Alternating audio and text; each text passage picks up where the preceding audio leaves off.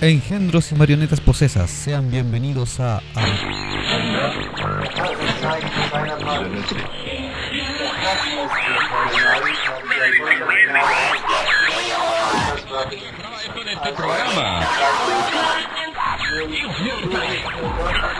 Acabas de invocar un portal hacia último conoces. Bienvenido seas a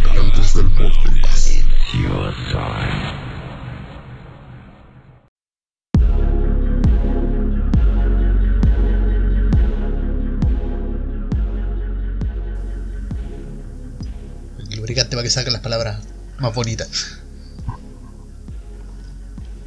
Kumi, hoy es un día muy especial. ¿Por qué? Porque en la mañana le saqué las rueditas chicas a la motosierra. Ay. Bienvenidos a este día macabro, a este día misterioso, tétrico y hermoso que es como la Navidad para los Goths. Claro. Porque seguimos en Gottubre. Octubre. Lo acabamos de inaugurar. No, que él había dicho Gottubre, pero Ajá. nunca lo había mencionado así Claro. oficialmente en el podcast. O sea, esperaste hasta el último día para tirar la palabra más bonita del vocabulario mundial. Del mundo mundial Sí. vortexiano. Yo creo que está en, en la religión del dios Zenu, el alienígena, también lo habrán. Si hubiesen amado la, la palabra Sí. Gottubre. Ajá. Vamos a crear eh, un nuevo mes. Gottubre. Octubre. Sí. Bueno, Kratos también se hace presidente con su comentario. Está saludando al público, a todas estas calabazas. Eh, y ya estamos por fin en nuestro querido Halloween. Halloween, Halloween. Para nosotros es todo el año. Sí, pero es que este, es el capítulo, este capítulo es súper especial por muchas razones. Es un capítulo ultra mega larga duración. Porque va a durar hasta mañana. Sí. Va a sangrar hasta mañana. Y. Y no, pues estamos equivocados. Esta es la segunda parte. Vamos a grabar. Es que espérate, que el espacio-tiempo acá en el Vortex Sí, sí, como que me, me caga, así esta es la segunda parte. Pensé que iba a durar tres días. Podría haber sido tres días, pero no. Vamos, eh, vamos a corregir. Esta es la segunda parte. Porque ayer el Jumi nos mencionó y con Jumi comentamos los orígenes de Halloween Claro, ayer empezamos. y algunas pequeñas historias. Ajá. Y ahora vamos a mencionarles algunas historias macabras ocurridas en Halloween. Sí. Y dos de estas historias son ocurridas en nuestra larga y angosta faja de tierra. Cosas que ocurren todo el año, en todo el mundo, en todos los países, pero ahora es especial porque fue en Halloween. Y también las cosas que rodearon a la situación es la que la hacen más Ajá. especial. Sí, culpen a Halloween por eso. No, bueno, no es por cul- culpa de Halloween, es porque pasaron en Halloween. Y se dieron ciertas condiciones especiales para que fuera más bacán porque era en Halloween. Es como culpar a los niños que son violentos por los videojuegos solamente por el hecho de que estaban jugando videojuegos. Lo pone violento.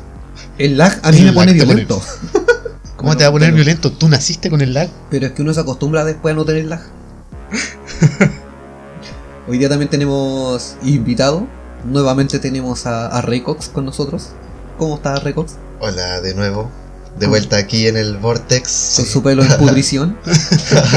Lo teñí de color verde así parecido a un zombie. Bien, si viene ad hoc. Sí, viene a dos con la, con la fecha. Así. Nosotros estamos. Halloween, lo mejor. Para mí lo mejor. Sí, es nuestra Navidad. Es Sí, la Navidad de los raros. sí. Y otra cosa que hace especial este capítulo es que, eh, como es Halloween, Ajá. es nuestro final de temporada.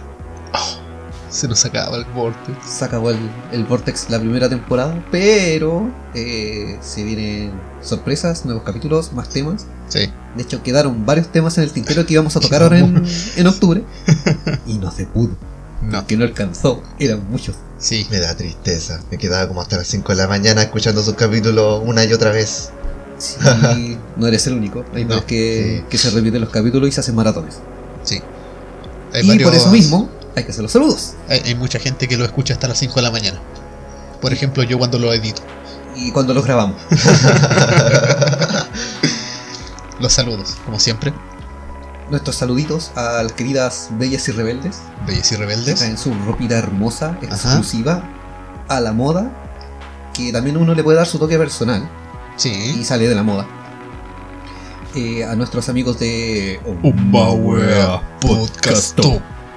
Así que ya saben los amantes del anime, vayan a, a ese podcast, corran, como Naruto, Claro. o como quieran. Ajá. Y cuando lleguen al final de correr, se van a dar cuenta que no necesitaban correr porque lo pueden escuchar desde el teléfono. Es que vayan a correr a buscar el teléfono para escuchar el Ah, podcast. ya, sí. Pero si están escuchando ahora, probablemente están con el teléfono. Dudo que alguien te- tenga que correr a buscar el teléfono. Y si está escuchando por Bluetooth y dejó el teléfono lejos. Ahí sí puede ser. Por lo está general sentado no sale de la este mano. momento. Debería haber una opción de notificación ahí de en Spotify. Vortex ha subido un nuevo episodio. Sí, que te lo reproduzca instantáneamente. Sí, también sería muy Y se ingenioso. te bloquea el teléfono para que no puedas sacarlo. Hasta que termine el vortex. Saludos también a nuestros seguidores de Insta. Ya Sí. pusimos a la venta nuestras mascarillas. Sí, ya salieron, se reservaron todas y se acabaron. Sí, la primera partida ya se agotó la, la preventa. Así Todo que un éxito. Vamos a tener Sí. que mandar a pedir más. Sí. Se, mandará a se van a mandar a confeccionar más y ustedes por el directo nos piden y Ajá. serán bendecidos con nuestras Ajá. mascarillas. Sí, Serán protegidos espiritualmente, sí. energéticamente. Van todas Y con contra limpieza espiritual. Van todas exorcizadas. Nos pasamos ya de los 5 minutos de saludos. Oh. Según el reloj hicimos 6. Pero tal vez Pero es que es un sea problema especial. de la edición después. Es un día especial, lo merita. Hoy saldré por la noche. Sí. Uh, ¿Qué pasará? ¿Qué ¿Qué misterio misterio sabrá? sabrá? Puede ser nuestra gran noche. Vamos a ponernos en contexto y vamos a hablar de el Halloween sangriento. Muy bien. Bueno, lo más probable es que hayan visto la miniatura y que se llama Halloween bueno, si ya vieron el título, Claro, vieron la imagen. ¿Por, qué se llaman así? Bueno, ahora van a saber por qué se llama así. Ajá. Porque no. vamos a hablar de películas de terror eh, clase B. Made in la vida real. De esas que te hacen sangrar los ojos. No, esas son las que tienen mal subtítulo, Ah, sí. con faltas de ortografía. Hoy sí. No entiendo cómo pasa eso en las películas. yo hace un minuto. No, es que el problema es que no pasa en la película. Pasa por el que hace el subtítulo. Y las pasan después por el TV cable. Sí. Y uno las lee. Ah, sí. Y después se ocasiona que la gente tenga dislexia Sí, eso es lo que produce la violencia que causa los asesinatos. y destruye televisores. Sí, yo me pondría fúrico. Me, me daría humor bilial. Se te caería el útero si lo tuvieras. Sí, me, me nace un útero. Para que se te caiga. claro. E- Es tanta la rabia que me nace un útero. Me nacen lo- los dientes de leche del útero. Se me caen. Me, da, me nacen los definitivos y la muela del juicio. Muera del casamiento. La, la del casamiento. Como dice ¿Cómo? La Esa Sakura. no la sabía. que para la Sakura, cuando era más pequeñita, no, no era que uno le salía las muelas del juicio. Para ella era la muela del casamiento. ¿Por qué la No sé, eh, O sea, la confusión de palabras. Vez de juicio para ella era casamiento. Muy bien. Ella ya tiene claro los conceptos de que a veces hay ciertas cosas que uno hace en la vida que llegan a ser tan dolorosas como la muela del juicio. El matricidio. También como casarse. Depende del el caso. Sí, sí. No es el mío, pero para otras personas sí es como un gran dolor de cabeza el casarse. Aunque yo creo que sería más dolor de cabeza el separarse o divorciarse. Puede ser. Pero ya no estamos desviando mucho del tema. Ya, Sí. Volvamos. Es volvamos. casi tan sangriento como lo que vamos a conversar, a conversar ahora. Vamos a hablarle primeramente del caso conocido como la coneja Jane del condado Walker. Oh, conozco el condado, pero no la historia. Nos vamos a ir a Texas, Ya. al condado de Walker, Para Texas. Texas Texas. Ranger. me van a Chuck sorprender. Norris. Chuck Norris. Me sorprenderán con el capítulo de hoy día. Hoy día sí voy a aprender algo nuevo. Esperamos que no salgáis tan traumados de, de este capítulo. Nada traumado estoy de hace mil años. Es nuestro borre. Es como nuestro borre. Estar con ustedes es traumatizarse en cuestión de segundos ya. Yo Te traumatizamos traumado, por si acaso. Sí. Hasta por si las moscas. traumatizado desde que nací. para retomar el tema y no seguir desviándonos con la... Así sí vamos a rellenar dos horas, pues. Son como cinco casos que traigo. La mañana del 1 de noviembre de 1980, un camionero descubrió el cuerpo desnudo de un adolescente al lado de la interestatal número 45, a las afueras de Huntsville, en el condado de Walker, Texas. Ranger. La víctima fue agredida sexualmente antes de ser estrangulada. Y después, Tal vez. y antes de llamar a la policía, Tal vez. Como nunca se identificó a la víctima, fue conocida como la coneja Jane del condado Walker. Ok. Se estimó que fue asesinada unas horas antes de ser encontrada y una historia bastante interesante surgió después de que varios testigos informaran de sus interacciones con la víctima Ya. en la noche de Halloween. ¿Interacciones con Oh. un muerto? No, pues previo a que muriera. Sí, Ah. Cuando estaba viva sí podía. ¿Has intentado interactuar con un muerto? Sí. Eh, familia sí. no te responden. No, en nuestra familia sí, pero No, Estamos sí, hablando de eh, un alma normal. en pena sí es más fácil. Es que eso es lo bueno, por lo menos te escucha el muerto. Ajá. Antes que se enfríe. echar la calentita. Ajá. Después de salir del vehículo de un hombre no identificado, cerca de la estación de South End Golf, Jane preguntó a numerosas personas sobre la dirección para llegar a la prisión de Ellis Unit, ya que planeaba visitar a un amigo, según ella. Aún así, cuando su fotógrafo estaba circulando entre los compañeros de la prisión, nadie admitió haberla visto o conocerla. Oh. Más tarde, esa noche, una camarera de una parada de camiones tuvo una conversación similar con Jane. O sea, también le estaba preguntando Sí, claro. la dirección de, de la prisión y bla, lo típico. La muchacha eh, dijo que tenía 19 años, que procedía de la zona de Aranzas Ya. y parecía dar a entender que sus padres no se preocupaban mucho por ella. Qué raro. Ok, ya. Después de que la chica fuera asesinada exactamente un año después de otra chica que, cuyo caso se conoció como la chica de calcetines rojos o naranjas, Ya. y aparte de que hubieran muchas similitudes entre los dos asesinatos, Henry Lee Lucas fue declarado posible sospechoso. Este es un asesino, por el que investigué también, Ya, ok. y se trata de el falso asesino. Ah, Era como estos asesinos en serie que se adjudicaba asesinatos Claro. y después decía datos, eh, entre comillas, que podían ser verídicos, pero nunca se pudo comprobar si realmente fue o no fue. Es como cuando nosotros decimos que somos populares. Claro, sin embargo, nunca hubo claras evidencias para relacionar a Lucas con el asesinato, que es lo que te mencionaba. Y la coneja Jane del condado Walker nunca fue identificada, Nunca se pudo dar. Ya, ok, ok. que 40 años después, Oh, pero ¿cómo tanto tiempo, por el amor de Dios? para que el sheriff Robert Choddy del condado Williamson de Texas anunciara el miércoles 7 de agosto, eh, casi recién pasado, Ya, sí. que el cuerpo de una desconocida hallado en 1979 corresponde a Debra Jackson, quien en 1977, a los 23 años, dejó su hogar en Abilene, en el estado de Texas, el estado de la estrella solitaria. Ok. En cuatro décadas, el archivo policíaco fue conocido como el caso Medias Naranjas. Y este es el, la Claro, otra, sí. la anterior. Y debido a que el cuerpo de Jackson, que murió estrangulada también, igual que la otra chica, que la Jane, fue encontrado desnudo, excepto por las mencionadas medias, que era como el único, Claro, fue lo único que quedó y. lo único característico que le dio el nombre. Y en una cuneta de concreto en una carretera interestatal, también el día de Halloween, pero el 79. O sea, Ya, Jane fue en el 80. Y la, nuestra chica Jackson en el Un 79. año. Ah, ya. dos. Hubieron dos. En junio pasado, el oficial Chody dio a conocer por televisión un retrato, un retrato robot eh, de Jackson, por lo que una de sus hermanas viajó a Georgetown, Ah, donde contactó a Chody para notificarle quién era la víctima. ya. Asimismo, la familia proporcionó muestras de sangre para pruebas de ADN, lo cual coincidió. Ajá. O sea, ya se logró identificar a, la- a las chicas medias anaranjadas Ok. después de 40 Por años. fin. ¿cachai? Con la conejita Jane no, no se corrió la misma suerte, desafortunadamente. Oh, mal. No había duda, medias naranjas era Deborah Jackson.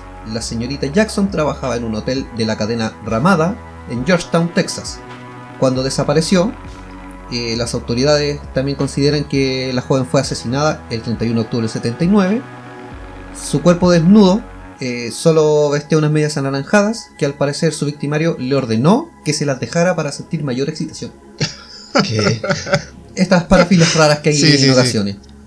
La mujer fue abusada sexualmente por varias horas y al parecer después de ser asesinada, también. Aprovechando que todavía estaba calentita. Para la mala fortuna de Debra, la noche en que desapareció se topó de frente con la personificación del mal, Henry Lee Lucas, que mencionamos en el caso anterior. Claro, sí. Criminal del que se especula acabó con 360 vidas. Se especula o sea, porque se especula- nunca hay ciertas muertes que no se comprobaron. Muchas O sea, que él mismo dijo. Algunas fueron él, de él, algo así, ¿no? Claro, hay- algunas muertes que sí fueron comprobadas que él las hizo, Pero otras no. eh, que había la evidencia sustentable, pero muchas de estas otras muertes por el modus operandi era similar. Y él dijo, no, yo fui. Claro, se la adjudicó. Pero se la adjudicaron y como no habían pruebas que demostraran lo contrario de que hubiese sido otra persona, ya, bueno, así que digamos que fue él. Ah, ya.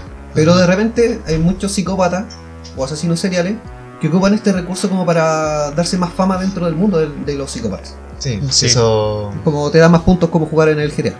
Claro. Hombres y mujeres mayores, eh, menores de edad, ancianos, fueron muchas de las víctimas que Lucas asesinó por placer y con una facilidad inusitada. No discriminaba por edad, no tenía una preferencia. No, no.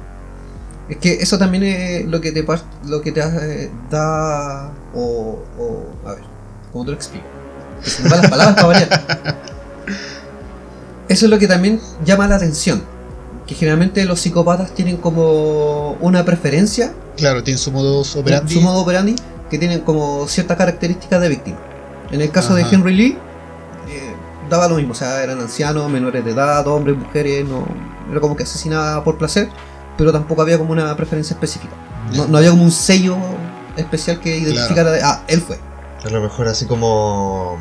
No sé si deducírmelo así como, no sé. eh, de chico a lo mejor mató y este le satisfacía. Aunque fuera viejo, menor, joven. Claro, eso es lo que tienen muchos asesinos que a causa de algún trauma específico es que seleccionan a sus víctimas. Sí. Ya sea que tengan problemas con mujeres o a ver, algunas son mujeres solamente rubias o solamente ancianas o solamente niños. Pero en este caso no tenía una preferencia. No, eh, era un psicópata, era un sádico, creció en un ambiente de violencia y perversión sexual. Escuchaba el Vortex. Su madre también era alcohólica, gustaba de tener relaciones sexuales con varios hombres a la vez, frente a su esposo inválido y frente a sus hijos.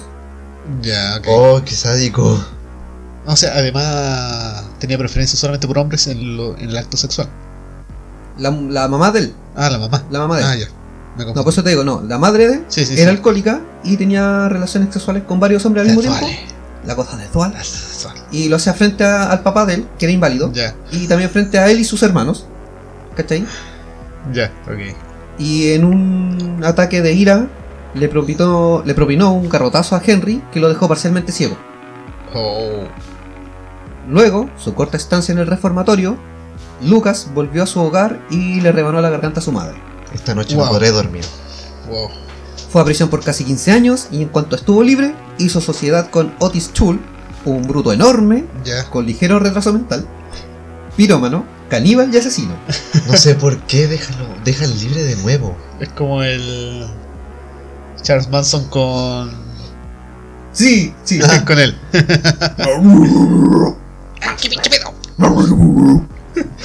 ya que después nos banean por Sí. copyright.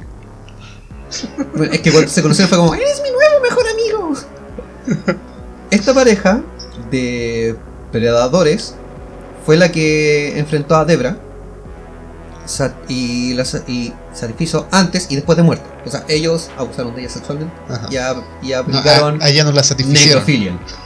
Es que ellos se, Eh, se Sí, a ellos mismos, a ella no. a ella no. Eh, ella solamente antes. Claro.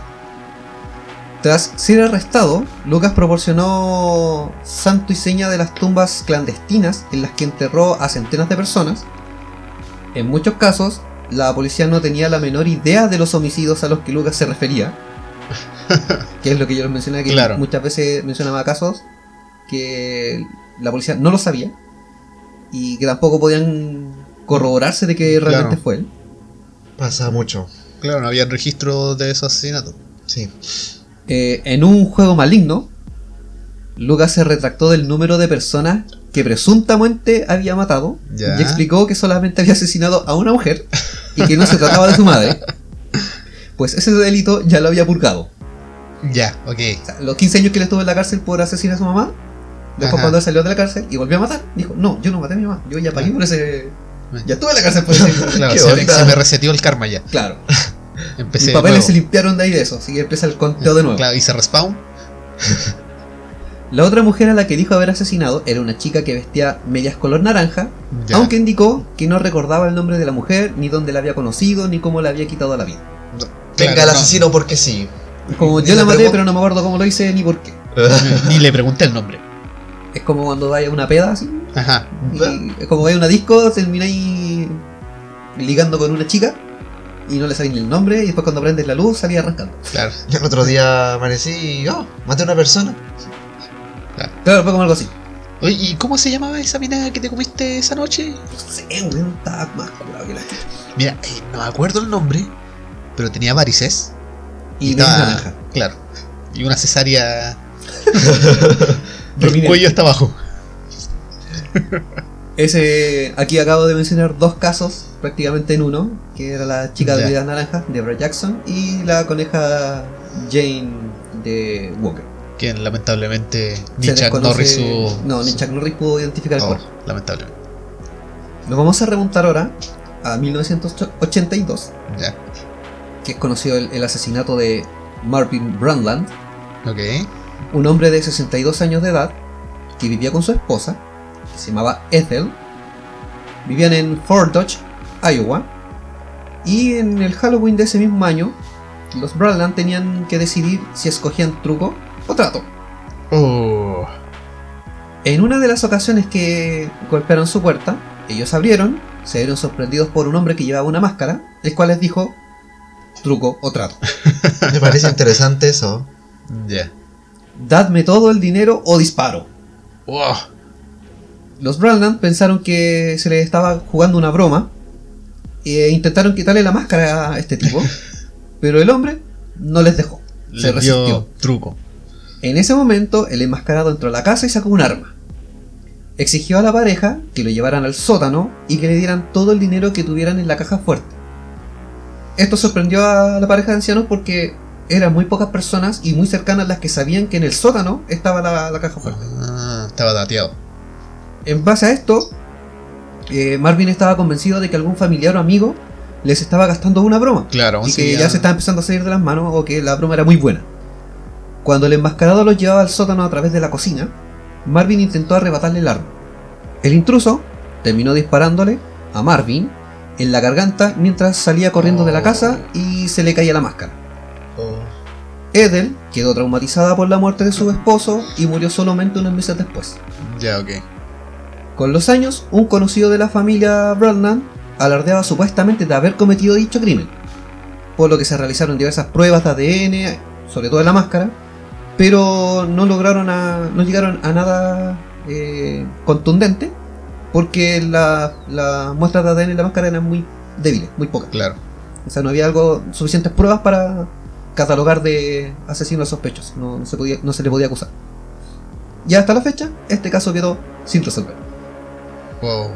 Así que cuidado cuando Sí, vayan nada. a sus casas. Es importante ir a, comer- a comprar dulces antes de Halloween. cuidado con viajar a Texas. Claro, no vayan a Estados Unidos. Básicamente a cualquier lado de Estados Unidos. a cualquier lado, no importa. Y esto también ocurre en zonas universitarias. Hasta por errores muy absurdos. Como el caso que les voy a comentar ahora. ya. Cuéntanos. Vamos a hablar de un muchacho, un muchache, un estudiante de 21 años de la Universidad de Minnesota, llamado Chris Jenkins, el cual visitó un bar de, de Minneapolis la noche de Halloween del 2002. Esto ya más reciente. Después de dejar el bar a la medianoche, Chris desapareció sin dejar rastro. Permaneció perdido cuatro meses hasta que su cuerpo fue descubierto en el río Mississippi y como todavía llevaba su disfraz de Halloween, todo apuntaba a que murió poco después de desaparecer. Él estaba fuertemente intoxicado esa noche y como la causa de la muerte se determinó como ahogo, se creyó en un principio que fue un accidente o suicidio. Los padres de Chris rechazaron esta suposición y empezaron a presionar para que se investigara más a fondo el caso. Finalmente en el 2006 la muerte fue declarada como homicidio. 2006. En el Oh, 2006. O sea, pasaron cuatro años. Si bien las autoridades no dieron detalles muy específicos, alegaron de que un sospechoso encarcelado afirmó que estaba presente cuando Chris fue asesinado y arrojado al río desde un puente. Aunque el testimonio fuera real, no habían pruebas suficientes para incriminar a este sospechoso. Aún así, una teoría fue que Chris Jenkins fue víctima de uno de los asesinatos de cara sonriente, como era llamado un sospechoso, o un, un asesino. face. Smile Face. Eh, durante este periodo de tiempo, aproximadamente 40 estudiantes de los Estados Unidos fueron víctimas de ahogos. En algunos de estos casos, un graffiti de cara sonriente o de smile fue encontrado cerca de los cuerpos. Eh, esta teoría se conecta eh, con dichos casos y también afirmaba que las víctimas eran drogadas antes de tirar los cuerpos al río, para que así parecieran un accidente. O sea, Este loco vio el padrino. Claro. Pero no utilizó la técnica de cemento en los pies. No, eh, pero ocupaba la técnica de drogarlo. No le- Entonces, por eso pareció un accidente. No le puso un caballo en la cama.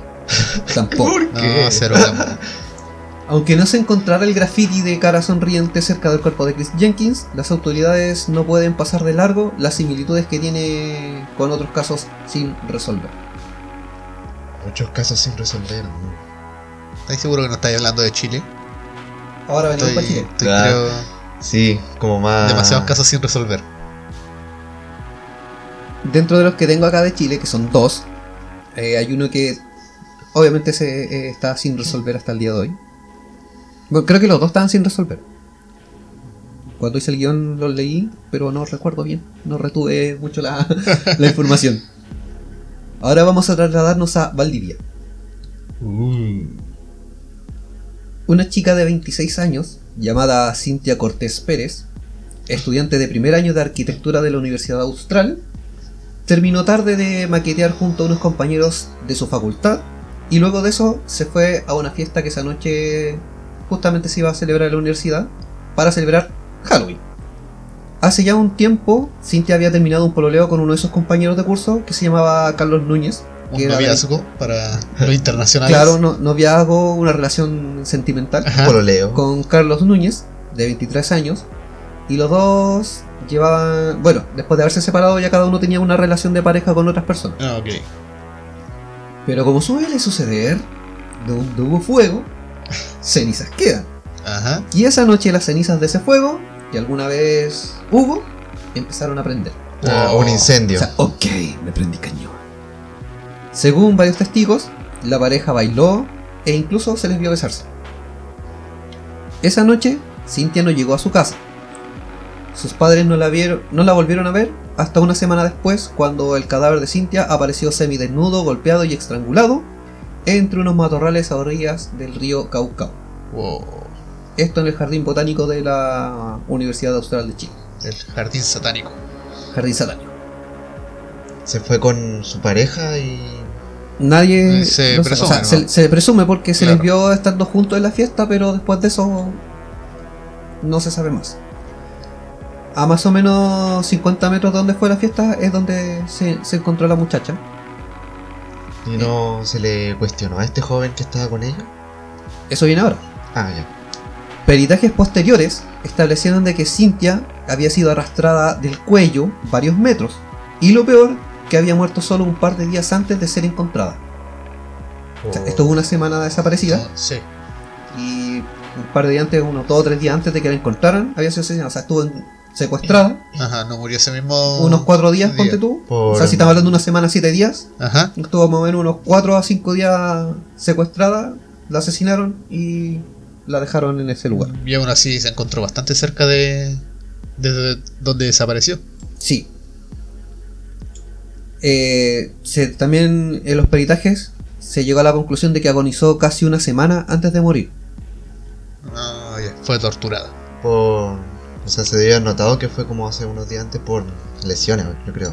Que Lo que pasa es que como dentro de los peritajes de lo que es medicina forense, se puede establecer de acuerdo a la coagulación de la sangre, al tema de las heridas eh, que se le propinan a las personas, se hace un estudio y se da un, un promedio de horas de muerte. Así es como se llega, eh, Ah, en ya. base a, un- a Ajá. unos exámenes médicos que se realizan post muerte. Entonces, en base a estos estudios, llegaron a la conclusión de que unos dos días o tres días antes, o una cierta cantidad de horas específicas, ella falleció. Sí, lo que me, me lo imaginaba. Eh, dependiendo del estado de descomposición humana. También influyen muchas Ajá, cosas. sí. Y aparte de eso, eh, según las heridas que le encuentren o las marcas físicas, también se puede dar en, Sí, se toma en cuenta si fue torturada, si estuvo agonizando y. También es un punto importante. La semana que la estudiante de arquitectura estuvo desaparecida, la búsqueda de las policías estuvo apoyada por varios estudiantes de la universidad, entre ellos casi a la cabeza Carlos Núñez. El ex. Uh, Pero una vez encontrada, las narices de los sabuesos policiales se dirigieron hacia él. Oh, ya. Ahí me, ahí me perdí. Cuando salieron a buscar el cuerpo de la chica, obviamente llevan a la patrulla canina, Sí, llevan a los perros de búsqueda. Cuando encontraron el cuerpo de la chica, los perros detectaron el olor de Carlos Núñez, el ex de la chica. Ah, o sea que la chica tenía como este olor de ese. Tenía el olor de él. del. Entonces, Claro, cuando los perros sintieron el olor y él estaba cerca, reaccionaron a ese olor. Y se fueron donde el, el ex de la muchacha. Ah, entonces fue. tu- Tuvieron cer- siempre cerca el. Una semana es demasiado tiempo como Sí. para que el, el olor de esa fiesta aún se mantenga. Luego de intensos interrogatorios, confesó. Primero dijo que la había, dijo que la había acompañado al baño y que después le perdió la vista. Luego cayó en contradicciones.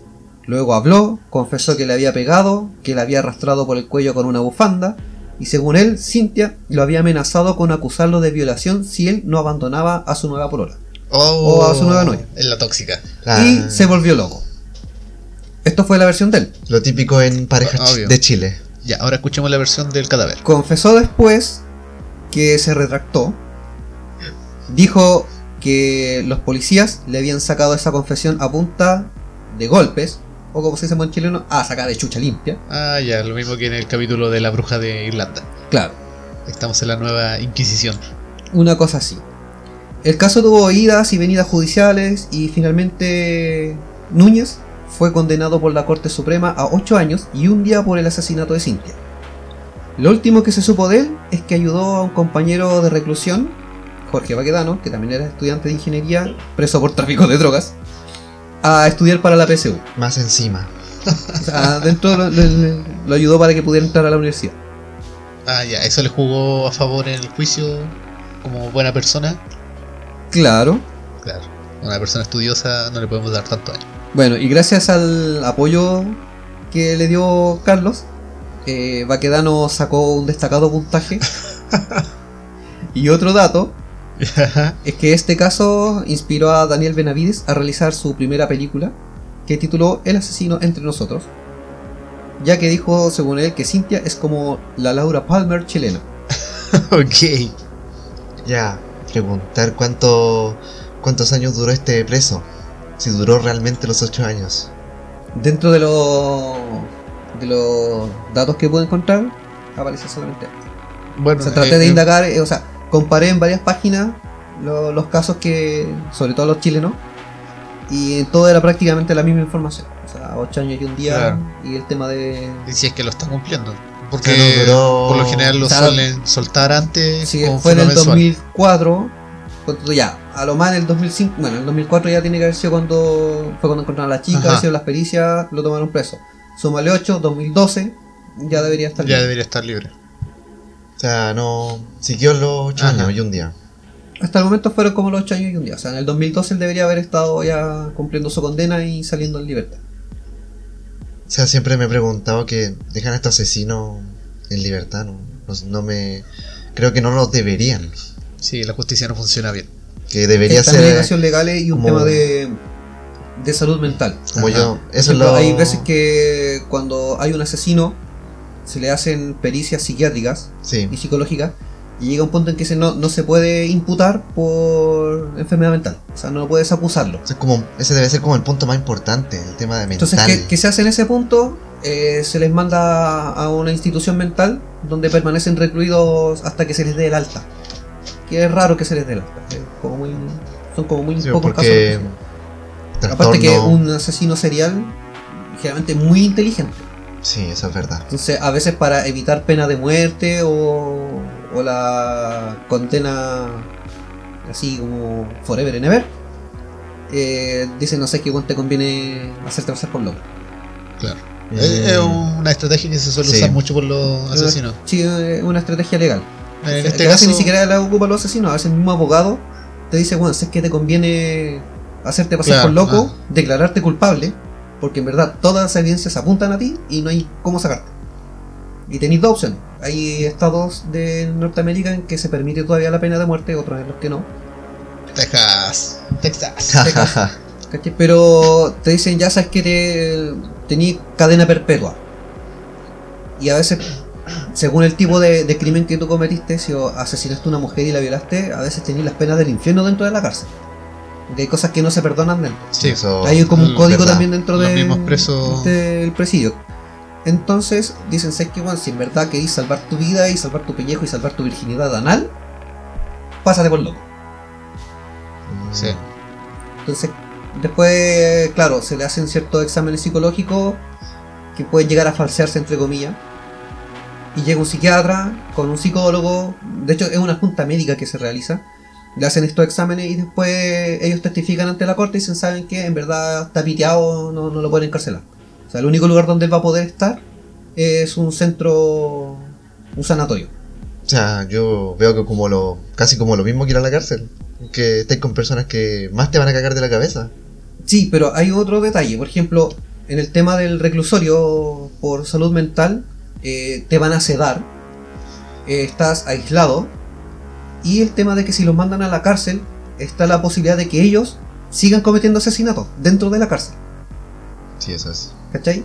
Eso es una cosa. Lo otro es que pueden aprender de, otra, de otros asesinos, porque como son muy inteligentes, también ellos van a saber dar vuelta a la mente del otro asesino. Claro. Ah, sí. Entonces van a aprender más. Y aparte que los van a asesinar. Y la otra posibilidad es que a ellos los asesinen según el, el crimen que hayan cometido, como lo que, lo que te mencionaba anteriormente. Ah, ya.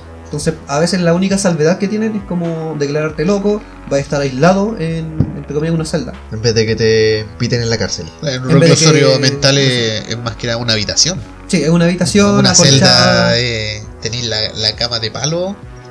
Camisa de fuerza. No, en la cárcel. Ah, en la Eh, cárcel. Tení una pura jaula, una celda nomás, mientras que en el reclusorio mental tú tienes tu cama, tienes tus sábanas, tienes tu ropa limpia, eh, tenéis todo. Sí, eso. Tienes un tratamiento también con psiquiatra Sí. y ellos van evaluando tu, tu avance. ¿Cachai? Entonces, por ejemplo, si eres lo suficientemente inteligente, llega un punto en que tú puedes pedir libros para educarte Claro, también. y te, lo Sí. te dan acceso. Hay ciertas cosas que te privan, por ejemplo, te pueden facilitar el libro, pero no lápices. Porque un lápiz sí, lo claro. puedes transformar en un arma, Sí. dependiendo el grado de, de psicopatía que tengas. O de esquizofrenia, que también puede ser una esquizofrenia psicopata. Ajá. Bueno, ahora vamos a trasladarnos a otra fecha de Halloween, otro 31 de octubre, pero ahora en el 94, donde vamos a encontrar a nuestra víctima llamada Denise Eludvig, y de 46 años, que era secretaria bilingüe, y salió junto a una amiga, Nora Hernández, a un pub en Providencia, esto en Santiago, Claro. Más cerquita. Entre Roncola y Roncola, su combinadito, conoció a un tipo de nombre Iván Aguilera, quien era mueblista, proveniente de Temuco, y todo fue amor a primera vista. Terminaron teniendo sexo esa misma noche. Aguilera embarazó a Denise, Qué raro. tuvieron una bebé que luego fue bautizada como Isadora, y para hacer el cuento corto, el 31 de octubre de 1995, o sea, exactamente un año después, mientras todos los niños del condominio donde vivía esta chica corrían de un departamento a otro pidiendo a gritos las golosinas y sus dulces de azúcar que los iban a hacer palpitar sus pequeños corazoncitos, Denise en el quinto piso del block H donde vivía gritaba por su vida. Uy, Oh, Una vecina traumante. Dijo luego haber escuchado chillidos. Supuso que eran los niños del sector, pero no.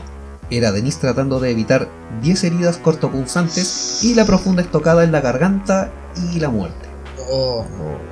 Al día siguiente, ¿Es tocada de cuchillo? no se especifica. Se Por lo menos que- de un objeto cortopunzante, no Claro. la estocada de carne. Claro, Ah, no, no era de carne. Oh, Al día siguiente, Estaba esperando la reacción. a las 2 de la tarde, Orieta Berturini, o sea, perdón, Venturini, quien era la madre de Denise, ¿Ya? entró al departamento de la muchacha con su propia llave, porque tenía una copia de llave, Claro, típico. porque habían quedado de, de almorzar juntas ese día. Orieta se encuentra con el siguiente escenario. Imaginen conmigo, cierren sus ojitos, Ok. porque esto supera, supera la ficción. Oh, Denise, con las manos amarradas a la espalda, ya. amordazada, el cuerpo morado, tieso y lleno de profundos cortes, la garganta abierta y todo el sueño bañado por un charco pegote de sangre a medio secar. El lugar estaba desordenado, faltaban joyas, dinero, chequera, la clásica maniobra de los homicidas para hacer pasar el asesinato como robo. Ah, Y es como estos asesinatos que se salen de las manos, o sea, como estos robos que se salen de las manos. Ya, sí. Créeme, me lo imaginé y de verdad creo que esta noche de verdad sí no voy a dormir. De poco más de dos meses, a su lado, en su cuna, estaba Isadora, quien lo había visto todo, y además sostenía una mamadera con un té de orégano y estaba recién mudada. Oh. El asesino se había preocupado de tranquilizar a la bebé con la infusión y hasta le cambió el pañal. Ah, yo pensé que había sido la. La muerta.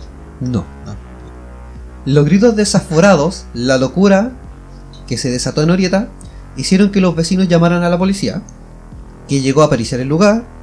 Se encontraron colillas de cigarro, huellas de pisadas, pero ni una sola huella digital.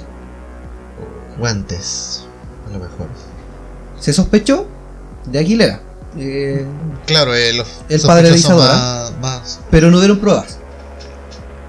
De todas formas, él tuvo la cara de raja suficiente para preguntar a la mamá de Denise, a Orieta, sobre la posibilidad de quedarse con la herencia de Denise. Yo creo que sí. Yo creo que sí fue como él, porque preguntar eso es como. ¿Cómo? Posteriormente se detuvo al rondín del condominio, pero tampoco se pudo establecer su culpabilidad. Claro. Dos años después, en el 97, Isadora murió de una encefalitis viral, según su abuela Orieta, causada por el trauma de haber visto el homicidio de su madre. Ya. Isadora vivió en estado vegetal desde poco después del asesinato de su mamá hasta el día de su muerte. O sea, sí pudo haber sido un, un shock. Un shock. Eh, puta, dos meses igual es súper difícil. Sí, me Sí. parece difícil que. Pero a lo mejor la infusión de orégano. Sí, yo, yo, yo voy por esa. Que Fue lo que el orégano o nosotros- por algo más que le hayan metido. Nosotros que conocemos monos de hierbas, el orégano sí te ayuda un poco a tranquilizar, pero depende de la dosis. Sí, Sobre todo en un niño. Eh, te puede causar. Duró un cierto tiempo y ahí para. Es que después ya la, la encefalitis es como una infección que se te mete al cerebro. Sí. Y llega un punto en que no. Es que de hecho es, es difícil de tratarlo. Porque ya son operaciones cerebrales y. Entre operarte y no operarte, a veces es mejor quedarte así. Porque la operación puede ser más riesgosa que la misma enfermedad. Y tienes que tomar en cuenta la edad que tenía. Tampoco O sea, es, con dos meses que tenía no la una niña, operación segura. Y claro, después pasaron dos años, o sea, la niña ya tenía dos años, dos meses. ¿Cachai? Igual un niño de dos años es como complicado el tema de la operación. Sí, Sobre todo Correcto. cuando son tan riesgosas como esto. más delicada su. Más delicados son.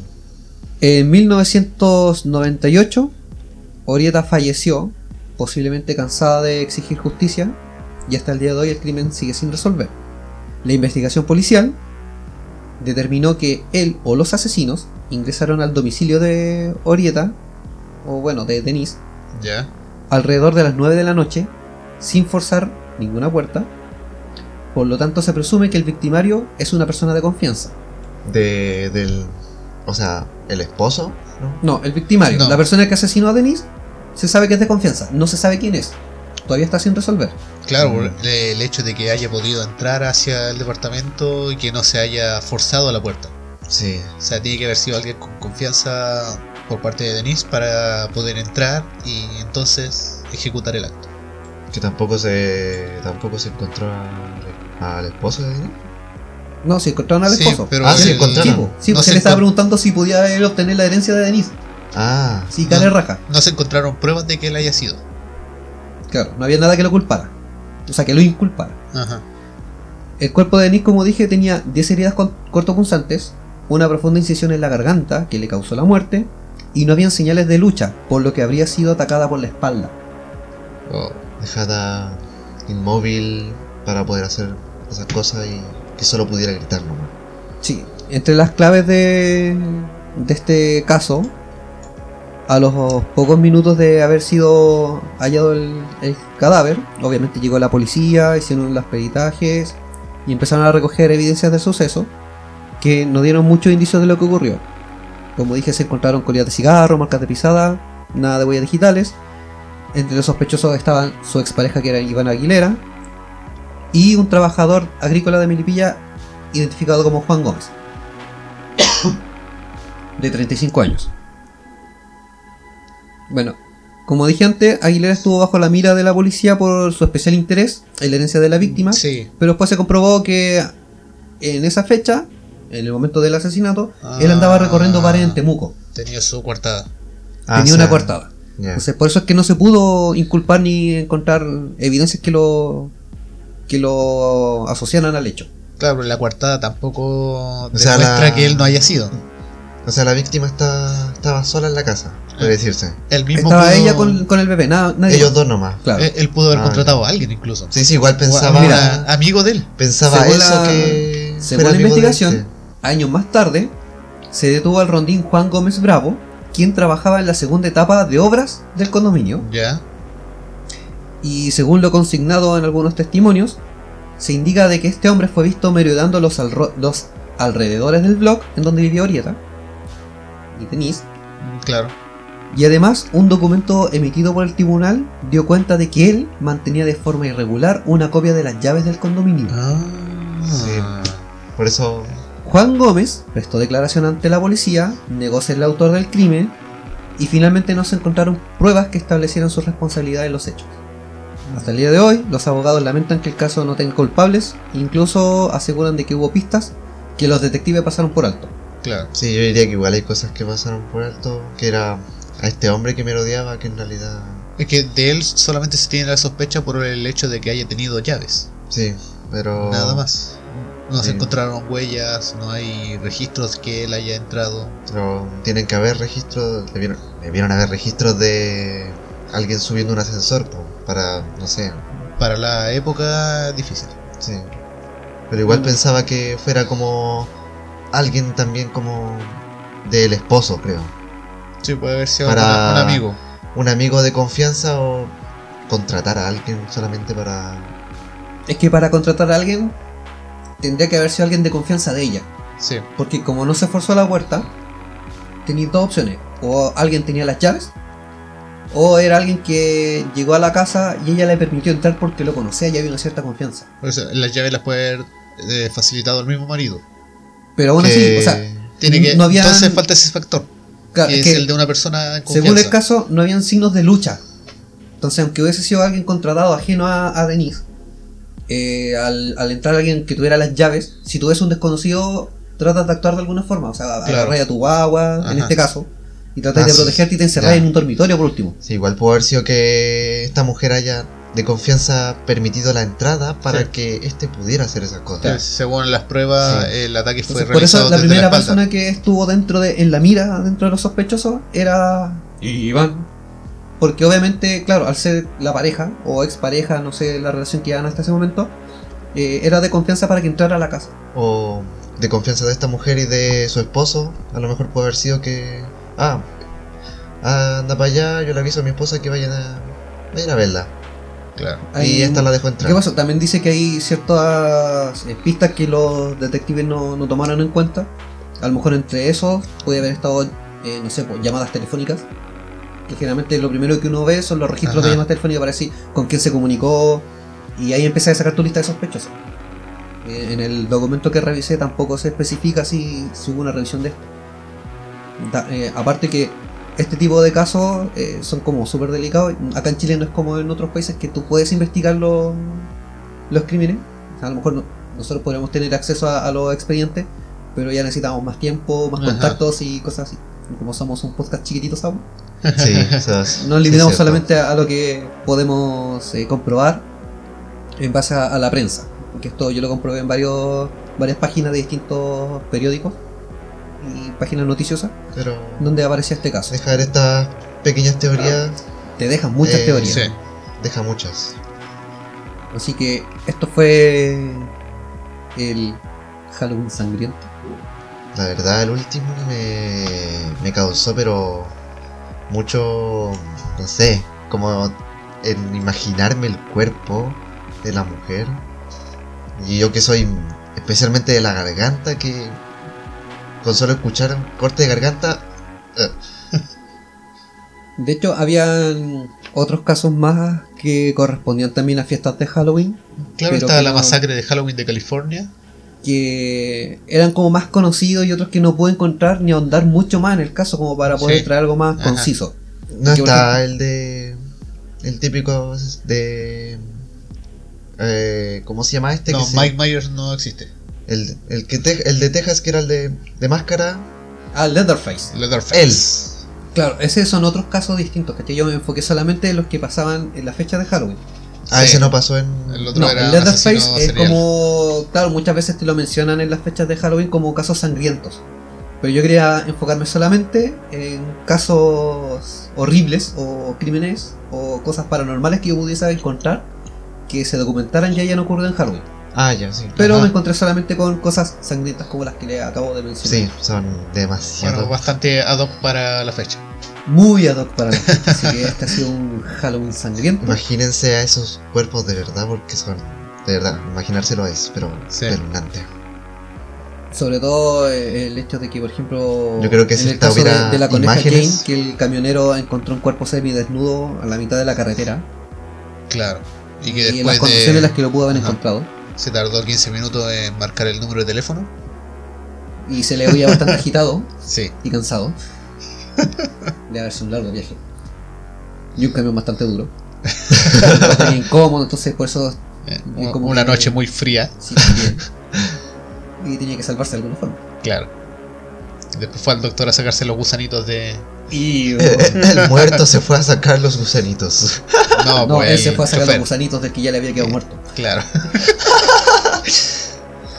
Ya chicos, ha sido un placer, casi un orgasmo.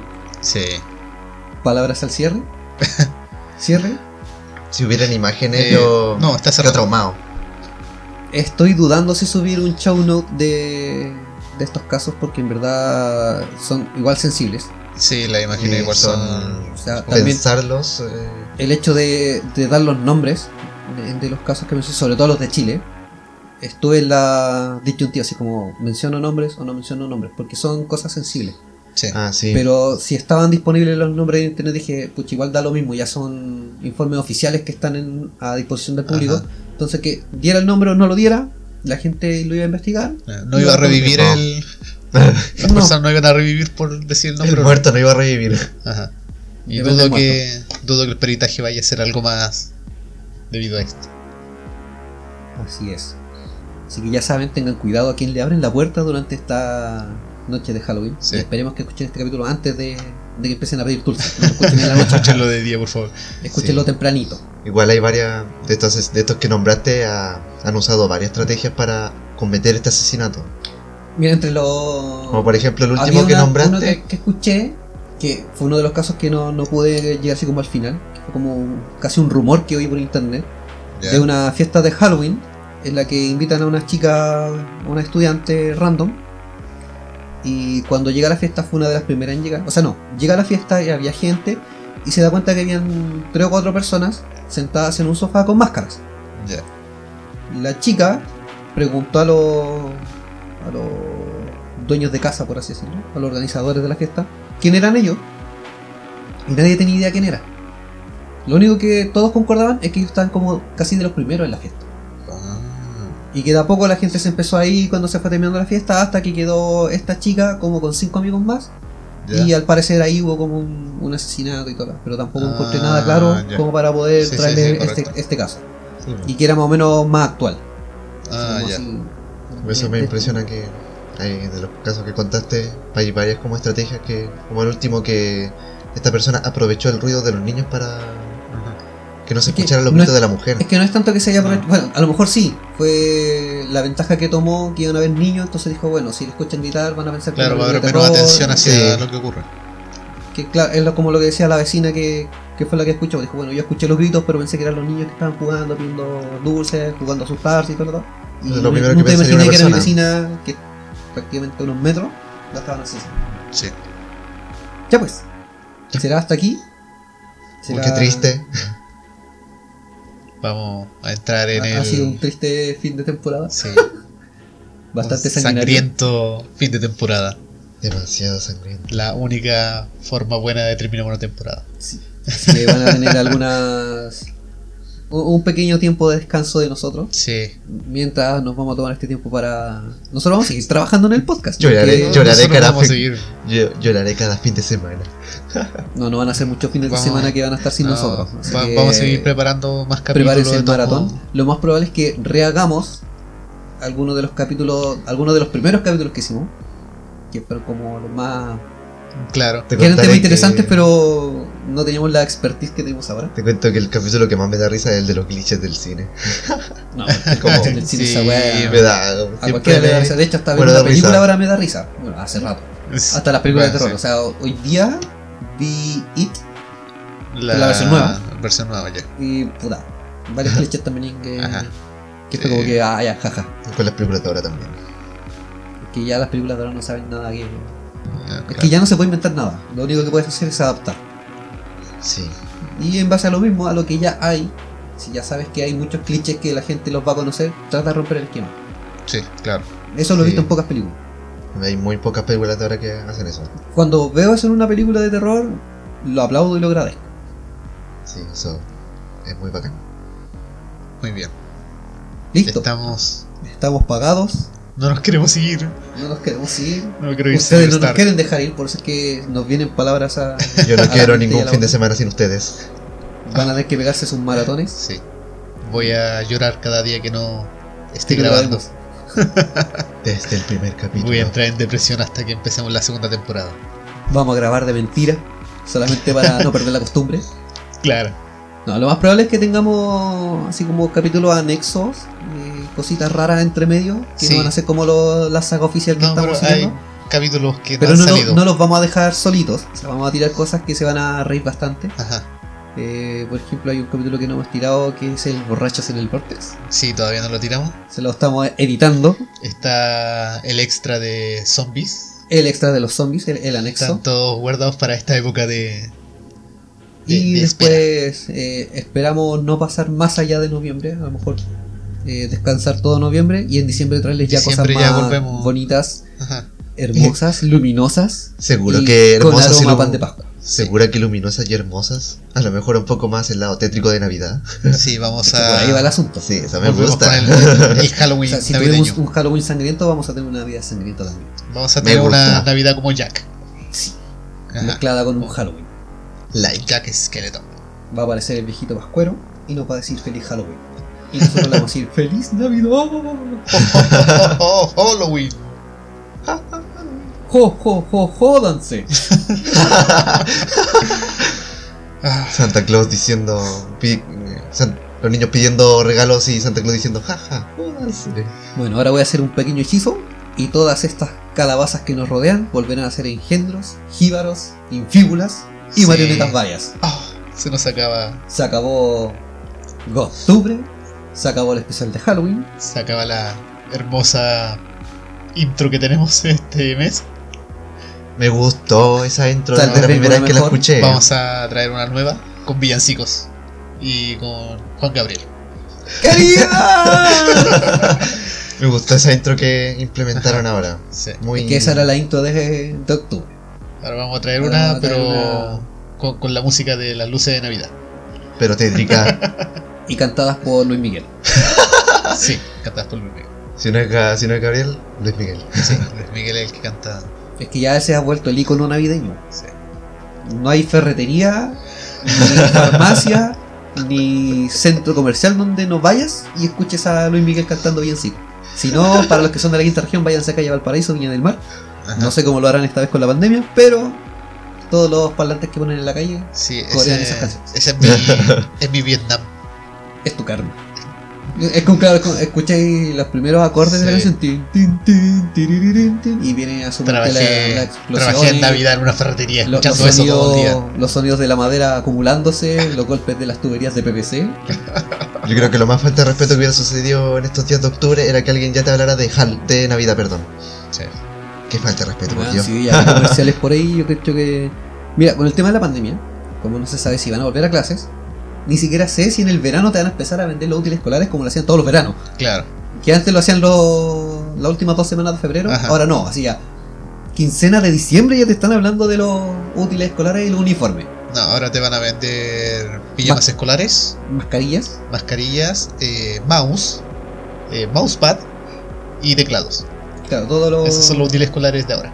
todos los accesorios computacionales para hacer tu clase online. Sí. Muy bien. Vámonos. Que Ahora sí podemos decir. Es que no queremos decir. Es el último Voy a poner a llorar. de la